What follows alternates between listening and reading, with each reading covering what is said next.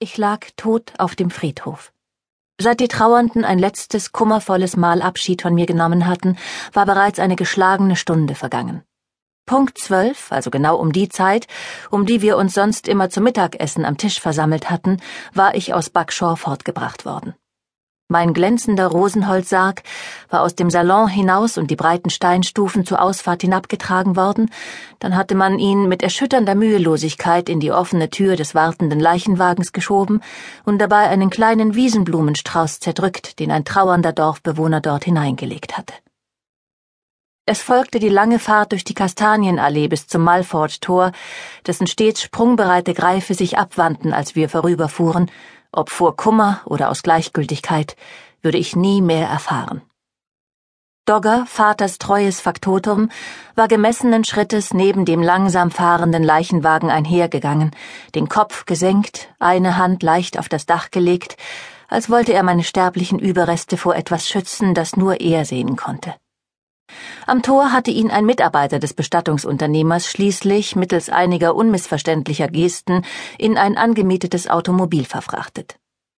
So hatte man mich bis ins Dorf Bishops Lacey gebracht, eine feierliche Fahrt über dieselben grünen Sträßchen, dieselben staubigen Heckenwege, die ich zu meinen Lebzeiten jeden Tag mit dem Fahrrad entlang gesaust war.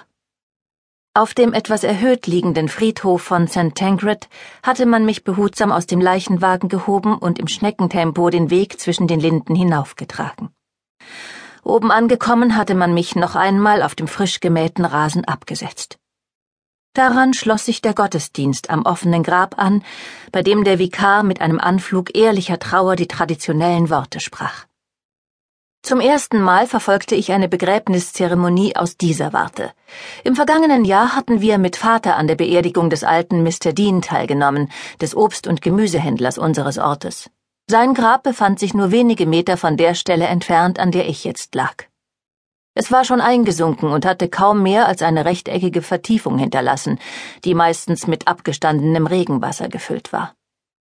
Meine älteste Schwester Ophelia behauptete, Mr. Deans Grab sei deshalb eingesunken, weil der Tote auferstanden und körperlich nicht mehr anwesend sei, wohingegen meine andere Schwester Daphne meinte, er sei lediglich in ein darunterliegendes älteres Grab durchgerutscht, dessen Bewohner zu Moder zerfallen sei.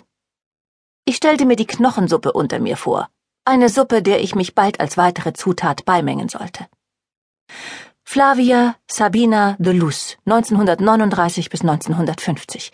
So würde man meinen Grabstein beschriften lassen, einem bescheidenen, aber doch geschmackvollen Marmorstein ohne Platz für falsche Rührseligkeiten.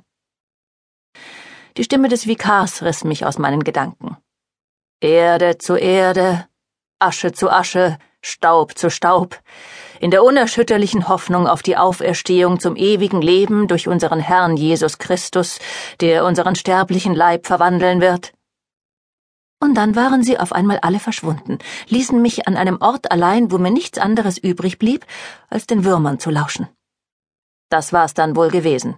Das traurige Ende der armen Flavia. Dogger war natürlich untröstlich.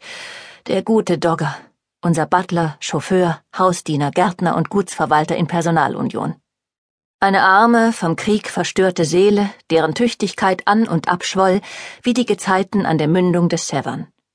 Dogger, der mir erst kürzlich das Leben gerettet und am nächsten Morgen schon wieder alles vergessen hatte. Ihn würde ich schrecklich vermissen. Ebenso wie mein Chemielabor. Ich dachte an die vielen vergnüglichen Stunden, die ich in jenem verlassenen Flügel von Buckshaw verbracht hatte, glückselig zwischen all den Destillierkolben, Retortenglocken und munter blubbernden Schläuchen und Reagenzgläsern. Der Gedanke, das alles nie mehr wiederzusehen, war schier unerträglich. Ich lauschte dem aufkommenden Wind, der über mir durch das Geäst der alten Eiben strich. Hier im Schatten des Kirchturms von St. Tancred wurde es bereits recht frisch, bald würde die Dunkelheit hereinbrechen. Arme Flavia.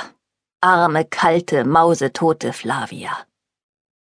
Inzwischen bereuten Duffy und Feely es gewiss schon von ganzem Herzen, dass sie zu ihrer kleinen Schwester während ihres kurzen, elfjährigen Erdendaseins immer so gemein gewesen waren. Bei dem Gedanken lief mir eine Träne über die Wange. Ob Harriet wohl im Himmel wartete und mich in Empfang nahm? Harriet war meine Mutter, die ein Jahr nach meiner Geburt auf ungeklärte Weise beim Bergsteigen ums Leben kam.